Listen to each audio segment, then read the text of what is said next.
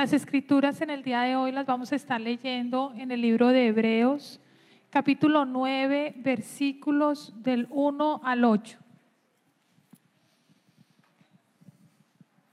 Nuevamente en el libro de Hebreos, capítulo 9, 1 al 8.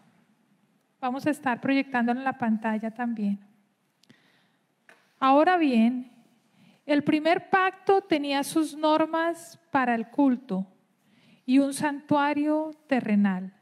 En efecto, se habilitó un tabernáculo de tal modo que en su primera parte, llamada el lugar santo, estaban el candelabro, la mesa y los panes consagrados. Tras la segunda cortina estaba la parte llamada el lugar santísimo, el cual tenía el altar de oro para el incienso y el arca del pacto, toda recubierta de oro. Dentro del arca había una urna de oro que contenía el maná, la vara de Aarón que había retoñado y las tablas del pacto. Encima del arca estaban los querubines de la gloria que cubrían con su sombra el lugar de la expiación. Pero ahora no se puede hablar de eso en detalle. Así dispuestas todas estas cosas, los sacerdotes entran continuamente en la primera parte del tabernáculo para celebrar el culto. Pero en la segunda parte entra únicamente el sumo sacerdote y solo una vez al año, provisto siempre de sangre que ofrece por sí mismo y por los pecados de ignorancia cometidos por el pueblo. Con esto, el Espíritu Santo da a entender que mientras siga en pie el primer tabernáculo, aún no se habrá revelado el camino que conduce al lugar santísimo. Esta es la palabra de Dios para el pueblo de Dios. Amén. Los invito a orar conmigo. Señor, Padre mío, Padre amado, te damos infinitas gracias por tu palabra. Gracias por haber dejado estos textos que Moisés nos dejó para poder entender, Señor, qué tan santo eres tú y qué tan difícil es algunas veces llegar a ti pero que gracias a tu Hijo Jesucristo tenemos un camino claro para llegar a ti. Te doy gracias, Padre, por todos los que están presentes, que han venido a escuchar tu palabra y aprender de ella. Te pido, Señor, que esa semilla que se va a plantar pueda dar fruto, de tal manera que nos podamos nosotros transformar cada vez más en la semejanza de tu Hijo Jesucristo. Ese es nuestro deseo, Padre. Oramos todo esto en el nombre de Jesús, tu Hijo. Y todos decimos, amén, amén. Quiero iniciar comentándoles acerca de Thomas Jefferson. Probablemente todos, estoy seguro, han escuchado de Thomas Jefferson. Thomas Jefferson era un político, estadista, científico, fue uno de los padres de este país, de los Estados Unidos. Jugó un papel vital en la escritura del acta de la independencia de los Estados Unidos. Nació en el año 1800, perdón, voy a decir 1743. Pero algo que quizás no sé si lo hayan leído, pero él se consideraba cristiano porque decía que seguía todas las enseñanzas de Jesucristo, la parte ética de Jesucristo. Le encantaba y estaba enamorado de Jesucristo por todas sus enseñanzas. Sin embargo, él rechazaba todo lo que tuviera que ver con la divinidad de Jesucristo. Él no, quería no creía en la Trinidad. Él no creía en la divinidad de Jesucristo. Él no creía en los milagros. Luego Tomás Jefferson cuando estaba leyendo su Biblia se saltaba a esas partes. La parte de los milagros, la parte de la divinidad de Jesucristo. Y solo se centraba en el amor de Jesucristo, en la parte ética y moral que él, enseñó, que nos enseñó en el Sermón del Monte y otros más. Así que a su edad de 77 años decidió, en vez de estar saltando todo el tiempo, empezó a cortar la Biblia. No solamente de la traducción al inglés, sino también de francés y de otros idiomas. Ustedes pueden leer la historia. Y él cortó todas las partes que tenían que ver solamente con la parte ética y creó su propia Biblia. Es conocida como la Biblia de Thomas Jefferson. Los que puedan ir a Washington pueden estar viéndolo. Está en el museo, en el Museo de Ciencias en Washington. Se llama la Biblia de Thomas Jefferson. Y lo interesante es que muchos de nosotros también hacemos cortes en la Biblia y dejamos solo lo que nosotros consideramos que deberíamos entender de la Biblia. Eh, de otra manera, nosotros creamos nuestra propia Biblia. Tomás Jefferson, por ejemplo, no le gustaba todo el tema del juicio final.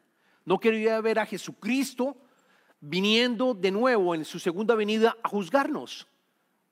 A todos, absolutamente todos, a juzgarnos. Y esa parte no la quería tener en su mente. Algunos de nosotros también no saltamos o no el Antiguo Testamento. ¿Por qué saltamos el Antiguo Testamento? Porque lo vemos quizás muy sangriento, difícil de entender. Y otros dicen, pero ¿cómo es posible que Dios nos haya pedido sacrificar animales para poder estar nuevamente justificados? Y, saltamos esa parte y creamos nuestro propio evangelio. Cuando es importante, importante, y propio, la propia Biblia, cuando es importante importantísimo entender que Dios es un Dios santo, que nosotros no podemos aproximarnos tal como somos porque somos pecadores, porque nosotros necesitamos un Salvador para poder aproximarnos a Él, porque nosotros moriríamos en el acto precisamente porque Él es santo y eso es lo que hemos venido estudiando durante las últimas semanas en las series Revelado. Dios se revela, revela a nosotros, empezó a revelar en el Antiguo Testamento. Así que yo voy a mencionarles en mi sermón en el día de hoy, es que vamos a estudiar las limitaciones que tenía el acta del pacto en el Antiguo Testamento. Y voy a explicarles por qué limitaciones.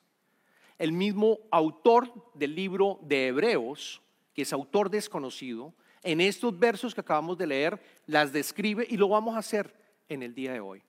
Las limitaciones que tenía el acta el, primer acta eh, del, pacto eh, en el Antiguo Testamento. Recordemos el pacto que hizo Dios, Jehová, con todo su pueblo.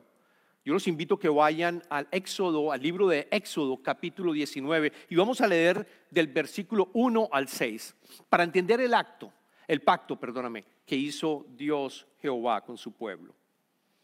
Los israelitas, para recordarles, ya habían salido de Egipto, los había liberado. Recordemos esa parte. Recordemos que los llevó durante 40, eh, 40 años. Pero aquí en las escrituras, cuando habla del pacto, dice, habían pasado solo tres meses desde la salida de Egipto. Los israelitas llegaron al desierto de Sinaí a los tres meses de haber salido de Egipto. Después de partir de Refidín, se internaron en el desierto de Sinaí y allí en el desierto acamparon frente al monte, el monte de Sinaí.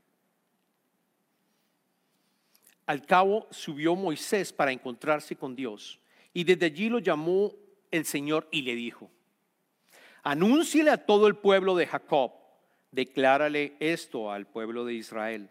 Ustedes son testigos de lo que hice con Egipto y de que los he traído hacia mí como sobre alas de águila si ahora ustedes me son del todo obedientes y cumplen mi pacto, serán mi propiedad exclusiva entre todas las naciones.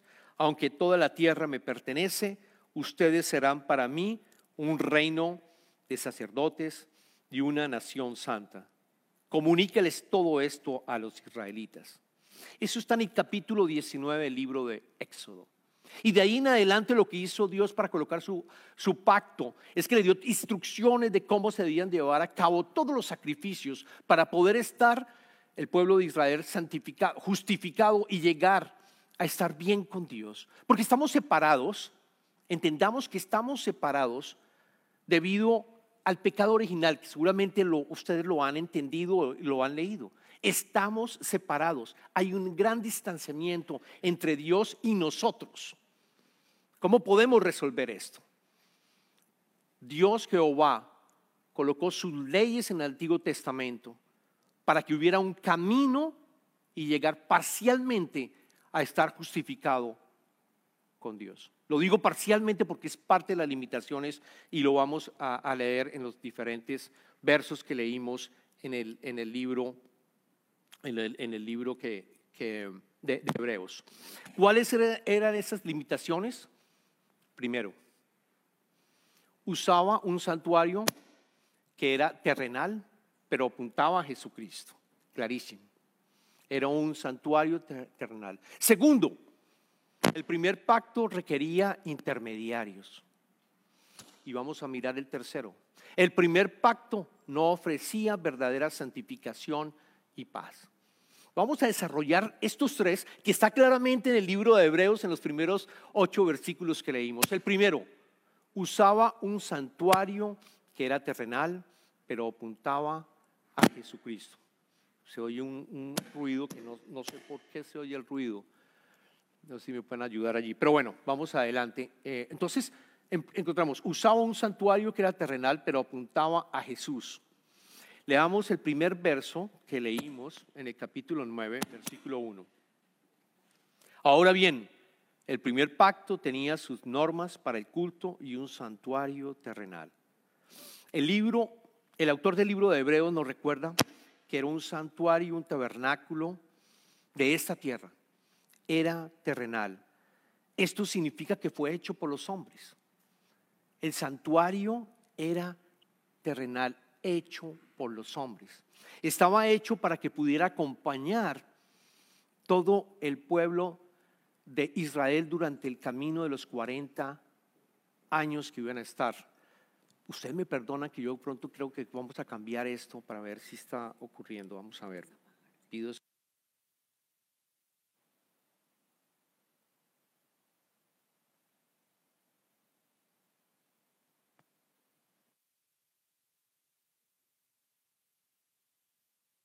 ¿Aló? Creo que suena mejor. De pronto, yo creo que sí. Vamos a ver si el ruido se va. Entonces íbamos en que el, uy, suena mucho mejor. Entonces decíamos que el tabernáculo, primero era un tabernáculo eh, hecho por hombres, era terrenal. Y vamos a estudiarlo. Les traje una gráfica para que entendiera, para que quede más, más fácil de entender. Esto fue lo que el Señor le dijo a Moisés. Está en el libro de Éxodos en varios capítulos lo que ellos tenían que construir para poder llevar a cabo los sacrificios y poder ser justificados ante Dios al pueblo de Israel. Noten que habían varias tiendas alrededor. Las tiendas que estaban cerca del tabernáculo eran tiendas que pertenecían a, los sacerdotes, a los, de la tribu de Leví. No podían ser otros más, sino ellos que cuidaban del templo. Noten también que había una puerta, esa primera puerta que está con colores indicaba que solo podía entrar el sacerdote y los animales que iban a ser sacrificados, que debían ser sacrificados porque la sangre permitía poder estar, poder estar en, en comunión con Dios, poder estar justificado con Dios. Y vamos a notar que lo primero que tú encuentras cuando pasaba el sacerdote allí, era el altar de bronce, llamado el altar del holocausto, en donde los sacerdotes sacrificaban los animales para el perdón de los pecados. Y quiero que entiendas que la palabra holocausto significa en griego ofrenda totalmente quemada. Porque ellos tenían que sacrificar al animal, tomar la sangre, dejar el resto y dejar que se consumiera completamente hasta que totalmente quedara quemado el animal. Después, ahora ustedes preguntarían qué tipo de animales. Bueno, eso dependía del tipo de pecado.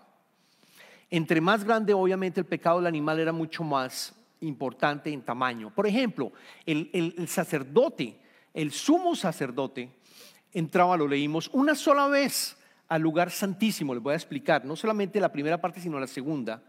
Y él tenía que sacrificar, hacer un sacrificio con un toro para sacrificar los pecados de él y los del pueblo.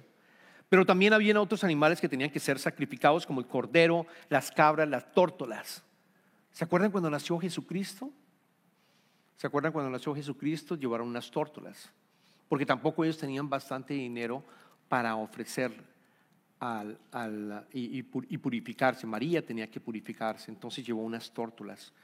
Entonces, dependiendo del, del tipo de pecado, tenían que llevar cierto tipo de animal. Y habían dos tipos de ofrendas. Para el pecado, eh, se, realiza- se realizaba cuando una persona, eh, o el sumo sacerdote, o los líderes, o el pueblo en general, cometían pecados sin intención. Ojo, ojo con esto, sin intención. Se requerían sacrificios por pecados sin intención.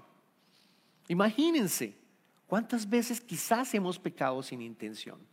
¿Cuántas veces quizás hemos juzgado a alguien? ¿Cuántas veces hemos mentido? ¿Cuántas veces mentimos? ¿Cuántas veces juzgamos? Cometemos pecados algunas veces sin intención. Si estuviéramos viviendo bajo el pacto y el primer pacto, tendrías que haber ido al tabernáculo para llevar a cabo este sacrificio del animal y poder estar justificado con Dios. Y la otra ofrenda era la ofrenda por la culpa, que es similar a la ofrenda por el pecado, pero ofrecía cuando alguien cometía pecados específicos y ahí es donde seleccionaban al animal. Después de esto había una fuente, volvamos a la gráfica, una fuente de bronce en donde tenía el propósito de, lavarse las manos, no se alcanza a ver, pero después, después de que ustedes ven la fuente, de- perdóname, de haber visto la, el ata de bronce, ven, ven también la fuente de bronce donde se lavaba las manos. Y ahora el sacerdote podía entrar después al tabernáculo, realmente a la tienda que se encuentra allí. Noten que tenía un velo. Estamos hablando que había primero una puerta y después un segundo velo o un segundo obstáculo para poder entrar al lugar santo y al lugar santísimo. Y para eso tengo una segunda gráfica, porque yo creo que es importante que entendamos que hay limitaciones del primer pacto, pero que apuntan a Jesucristo, que apuntan a Jesucristo. ¿Por qué? Porque los sacrificios de los animales, los animales no tenían que tener ningún tipo de defecto. Jesucristo no tuvo ningún defecto. Jesucristo fue el Cordero de Dios. Y vamos a ver que dentro del lugar santo y el lugar santísimo, todo lo que está acá que Dios le dijo mediante a, a Moisés representa y apunta a Jesucristo, que es el segundo pacto, no el primer pacto. Había una puerta, de nuevo había un telón allí, y entra al lugar santo, miren lo de la derecha de ustedes hacia la izquierda, y van a encontrarse con la mesa de los panes de la propiciación. Esa mesa de los panes representaba que Dios provee, que Dios provee y nos da nuestro sustento. Jesucristo es el pan de vida. Cada sábado los sacerdotes tenían que entrar al lugar santo a cambiar esos panes. No entraban al lugar santísimo, porque vamos a hablar cuándo entraban al lugar santísimo. Tenían que entrar al lugar santo y cambiar los, los panes para cada sábado que ellos estaban, para llevar a cabo, digamos, seguir el, el rito, los rituales. Había un candelaro de oro que tenía siete brazos. Siete es el número perfecto. Siete es el número perfecto. Y siempre debía estar prendido. Todo el tiempo. Siete por 24. Los levitas entraban nuevamente al lugar santo para mantener tanto los panes como también, los candelabros. Y nosotros sabemos que Jesús, en el segundo pacto, es la luz, es la luz del mundo representa a Jesús, representa al segundo pacto. Pero estamos todavía en el primer pacto en el tabernáculo. Después venía el altar del incienso donde ellos tenían que también ah, mantenerlo, pero solo lo hacían, prenderlo, solo lo hacían cuando iban a entrar al lugar santísimo. ¿Y saben cuándo era el lugar santísimo? El lugar santísimo era solamente una vez que podían entrar al lugar santísimo. Y era el sumo sacerdote que podía entrar. Solo el sumo sacerdote una vez al año, una sola vez podía entrar allí. Cuando entraba, él movía el altar del incienso y pasaba el velo, nuevamente un segundo velo, pasaba del lugar santo al lugar santísimo. Y allí llevaba a cabo el propiciatorio y el arca del pacto. ¿Qué había allí en el propiciatorio y en el acta del pacto? Uy, no, nos va a tocar cambiar. Así que me voy con uno manual. Manual, no sé, yo creo que es este dispositivo nos está dañando. Vamos a continuar predicando con el micrófono porque se nos dañó esto. Gracias. creo, pero entonces lo cambias tú me lo pasas después. Oh, oh, pero va a estar complicado. ¿Cómo? No, me quedo con esa porque ahorita, ahorita me estoy. Mira con ustedes, esto nunca me ha pasado. Ay, Jesus. Ok. Bueno. No sé qué pasó esta vez. Gracias.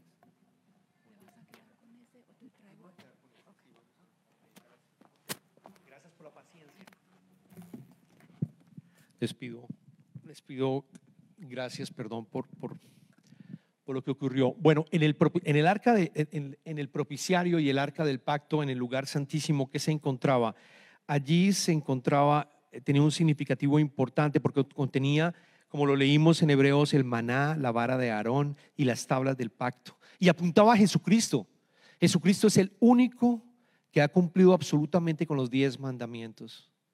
De nuevo, el acta del pacto representaba, representaba el lugar santísimo donde estaba Dios Jehová.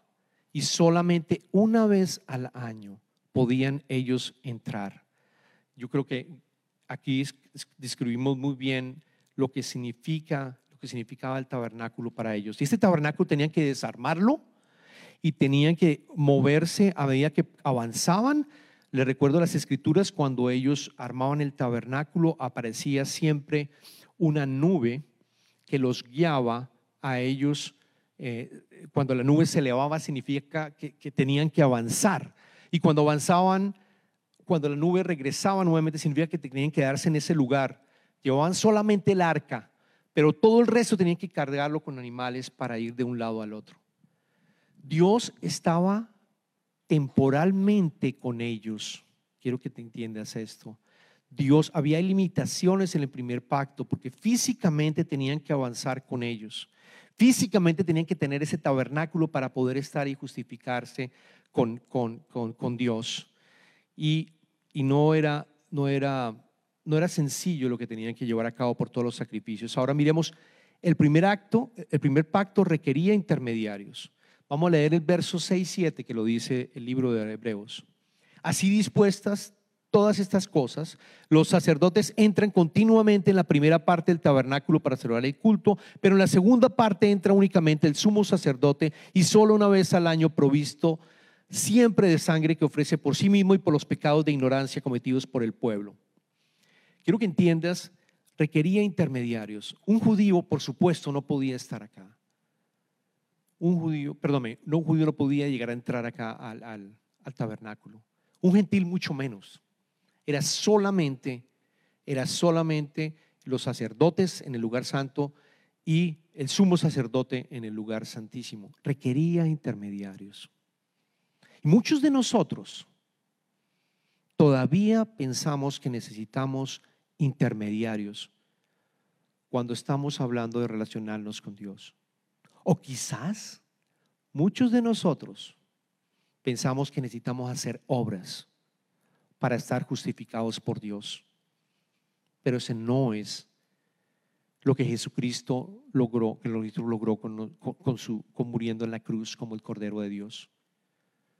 No es lo que significa el segundo pacto. Lo tercero que yo quiero que te lleves es que el primer pacto no ofrecía verdadera santificación y paz. Lo vemos en el versículo 8. Con esto el Espíritu Santo da a entender que mientras siga en pie el primer tabernáculo, aún no se habría, habrá revelado el camino que conduce al lugar santísimo. ¿Por qué? Porque tenían que hacer continuamente sacrificios por los pecados no intencionales. Continuamente tenían que hacer esos sacrificios. No había paz, no había una completa ah, liberación del pecado, no, no, se- no había realmente santificación. No había santificación. ¿Qué podemos aprender en estas series que estamos llevando a cabo?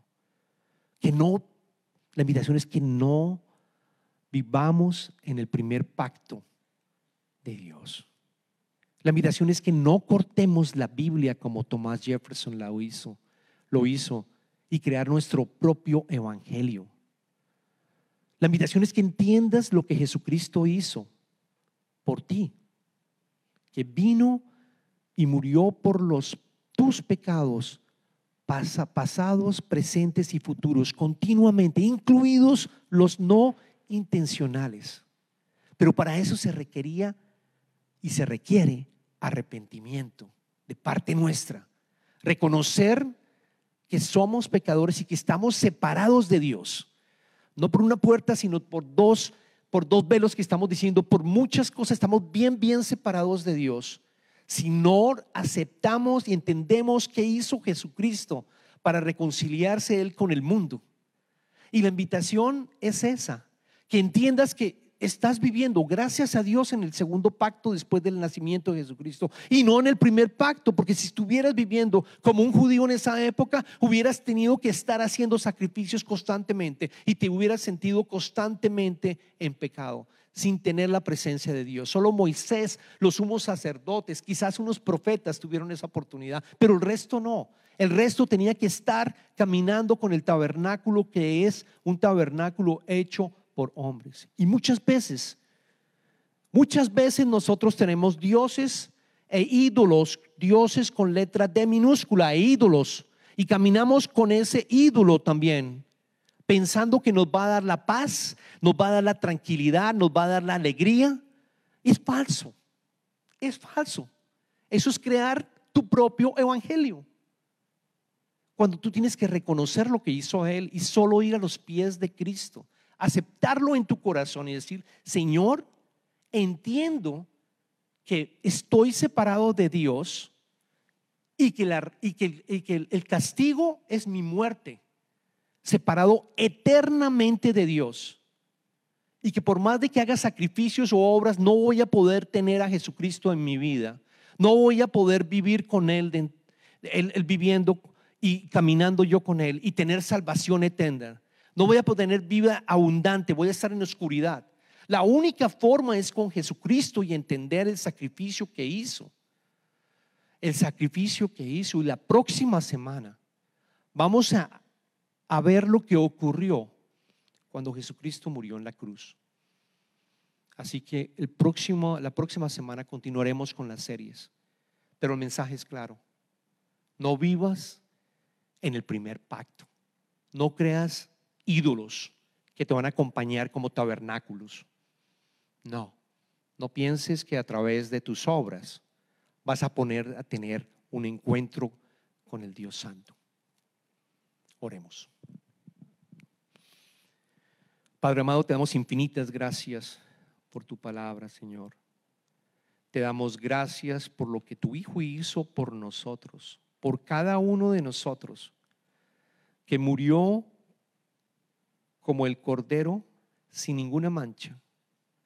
Pasó esa puerta para ser sacrificado, Señor, y nos muestra el camino de nuestro futuro hogar no el hogar anterior que quizás estamos viviendo. Te pedimos, Señor, que esto llegue a nuestro corazón y entendamos el sacrificio que hizo tu Hijo, ofreciendo y viniendo a ser Dios hecho hombre y morir en una cruz y en un madero para que nosotros podamos tener una justificación completa, sentirnos santos y hacer parte del pueblo de Dios y nos vea santos y nos acompañe, Señor, hasta cuando podamos encontrarlo a Él en su segunda venida, cara a cara, y vivir eternamente.